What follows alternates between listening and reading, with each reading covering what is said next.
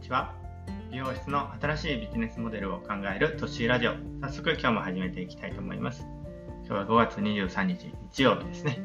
昨日はねちょっとあの息子の運動会でちょっと休みを取ってたんでね。あのまあ更新をちょっとできなかったんで今日は日曜なんですけどまあちょっと更新していこうかなっていうことでね、まあ、運動会もちょっと緊急事態宣言でなくなっちゃったんですけど、まあ、まあ、せっかくなんでね、こう、家族でちょっと休みを取ろうっていうことで、まあ、あの、昨日は休まさせていただきましたということでね、まあ、早速本題の方に入っていこうかなと思います。今日のテーマはですね、施術以外の新しい売り上げで、まあ、可能性って結構広がるよねっていうことを、まあ、話していきたいと思います。まあ、売上力っていうのを上げるためにできることっていうことで話していってるわけなんですけど、まあ、カットやカラーをまあ、やったりね、トリートメントを進めるっていうことで、まあ、売り上げを上げるっていうのは、まあ、もちろんあると思うんですけど、まあ、それ以外に何かあるかなっていうことですよね。まあ、別にこう、美容室はカットやカラーしかしちゃダメとかね、シャンプーしか売っちゃダメっていう決まりはないわけなんでね。まあ、あの、それは売るもんによってはね、新しく許可を、許可をね、取らないといけないものもあるかもしれんけど、まあ、それは、まあ、許可を取ればいいだけの話なんで、まあ、その美容室での施術以外で売り上げを上げれるようになると、まあ、商売の幅もね、広がるし、まあ、何より楽しくなるんじゃないかなと思うんですね。で、まあ、あの美容室をでね、物を売るっていう考えると、どうしてもこうシャンプーとかトリートメントって考えがちなんですけど、まあ、もちろんそれもね、正解ですし、まあ、お客さんにね、プロとしてのアドバイスをして、シャンプーとかトリートメントを買ってもらうっていうことは、まあ、お客さんにとっても美容室にとってもね、嬉しいことなんですけど、でも逆にね、美容室ではそういった美容室に関係あるものしか売れない、まあ、なんなら売っちゃいけないって思ってないですかってことですね。まあ、一歩踏み込んでこう美容つながりでネイルケアの商品とかね、っていうのを売ってるところもあると思いますけど、まあ、白爪草、まあ、うちの美容室でも、まあ、爪を磨くやつっていうのは結構よく売れる商品の一つですね。まあ、でもそこ止まりなんじゃないかなって思うんですね。まあ、こんだから今回はまあもう一歩、いやもう、あのー、もう2歩、3歩、10歩ぐらいね、踏み込んだような考え方をしてもいいんじゃないかなっていうことを話していこうかなと思います。で、例えばね、こう美容室で雑貨が売れるとしたらどうですかね。ちょっと想像してもらいたいんですけど、雑貨とシャンプーの種類どっちが多いと思いますか？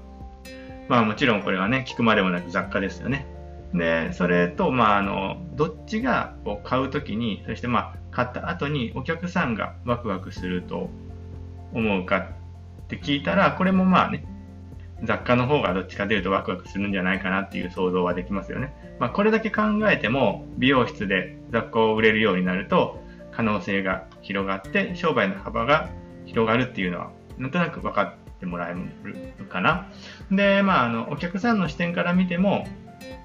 まあ、シャンプーとかトリートメントをね、毎月来るたびにお勧めされても、まあ、超ロングのお客さん以外はね、買わないですよね。毎月毎月ね、シャンプー、トリートメントは別に買うお客さんってそんなに多くないですよね。まあ、それはまあ、シャンプーがね、なくなってから買うものだからっていうのがありますよね。まあ、これは当たり前だと思うんですよね。だから、先月来てシャンプーを買ったお客さんに今月もシャンプーは別に勧めないと思うんですけど、でも雑貨だったらどうですかね。まあ、毎月新しい雑貨が入っていれば、別に先月ね、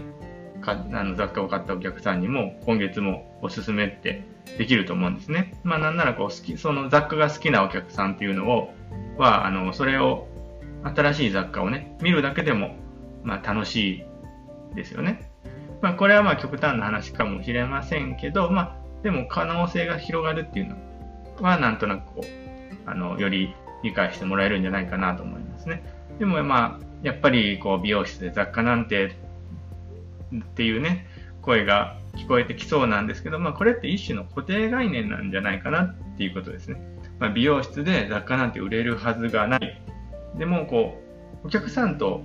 いい関係を築けてる美容師さんにとっては、まあこれは、あの、ここまで話すと、まあなんとなくこういけるかもって思ってくれてると思うんですね。まあどういうことかっていうと、まあ、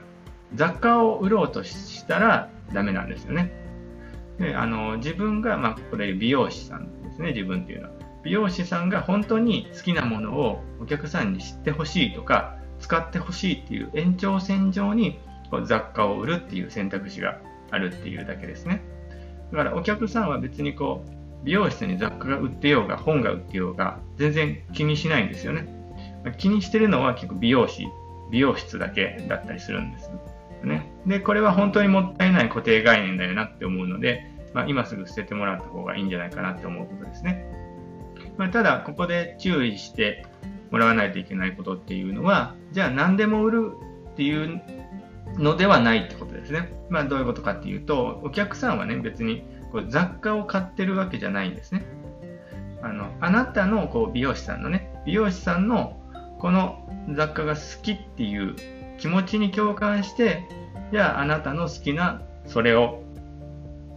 あの、売ってくださいっていうことで買ってるわけなんですね。要はまあお客さんと美容師の関係性ができていないと何を売ろうとしてもダメっていうことですね。逆にお客さんとちゃんと関係性ができていて、自分、まあ、美容師が本当に好きなもの、いいと思ってるものを紹介すれば、お客さんは、じゃああなたが言うなら買ってみるわってなるわけなんですね。例えば、こう、白ツ草、まあ、うちの美容室で、あのハワイ雑貨を売ってるわけなんですけど、まあ、あのこれはまあ妻が売ってるんですけど、あのこれはね、あの妻のハワイ好きっていう趣味を活かして、妻の感性で選んだ商品を関係性がしっかりできたお客さんに対して売ってるわけなんですけど、そういう売り方をしてるとめっちゃすんなり売れるわけなんですね。こう美容室でハワイ雑貨が普通に売れるんですよ。まあなんならこう親戚に子供ができた時にね、あの、お祝いあげたいから5万円分でね、何かこう選んでちょうだいっていうね、リクエストとかまでいただけるんですね。まあ、こんなのこう、ね、あの、まあ、ガチの雑貨屋がしてるようなレベルですし、まあ、美容室にシャンプーしか置いてなかったらありえない現象ですよね。これは別にね、雑貨じゃなくてもいいんですよ。あの、自分が気に入ってる、ま、塩とかね、あの、調味料ですよね。そういうものとか、普段使ってるもの。で、いつも欠かさず注文するような年越しそばとかおせちとかね、まあ、クリスマスの、ね、あの、なんかチキンみたいなね、そういうのでも全然いいんですよね。とにかく自分の好きなもの、紹介したいものをお客さんに教えてあげて、まあ、それをついでに商売にするっていう感覚ですかね。まあ、これができれば、お客さんとしっかりね、あの、関係性さえ作っていれば、何でも売れるっていうことになるわけなんですよね。まあ、そうなれば売り上げが上がるのはもちろんですし、商売の幅も広がるし、何よりね、仕事とか、まあ、人生そのものが楽しくなるんじゃないかなって思うわけですね。まあ、あの、今日の話をこうざっくりまとめると、まあ、まずはね、こう美容室ではシャンプーしか売れないっていうようなね、固定概念は捨てましょう。そして、まあ、お客さんと関係性を作った上で、自分が本当に好きなもの、紹介したいものを売れるようになれば、売り上げも上がって、商売の幅もね、広がって、仕事も人生も楽しくなるよっていうことですかね。まあ、じゃあ今日はね、この辺で終わろうかなと思いますので、じゃあまあ次はね、また来週っていうことになりますので、よろしくお願いします。まあ、またあのフォローしていただけると嬉しいんで、お願いします。ってことで、じゃあ来週ですね。じゃあね、バイバーイ。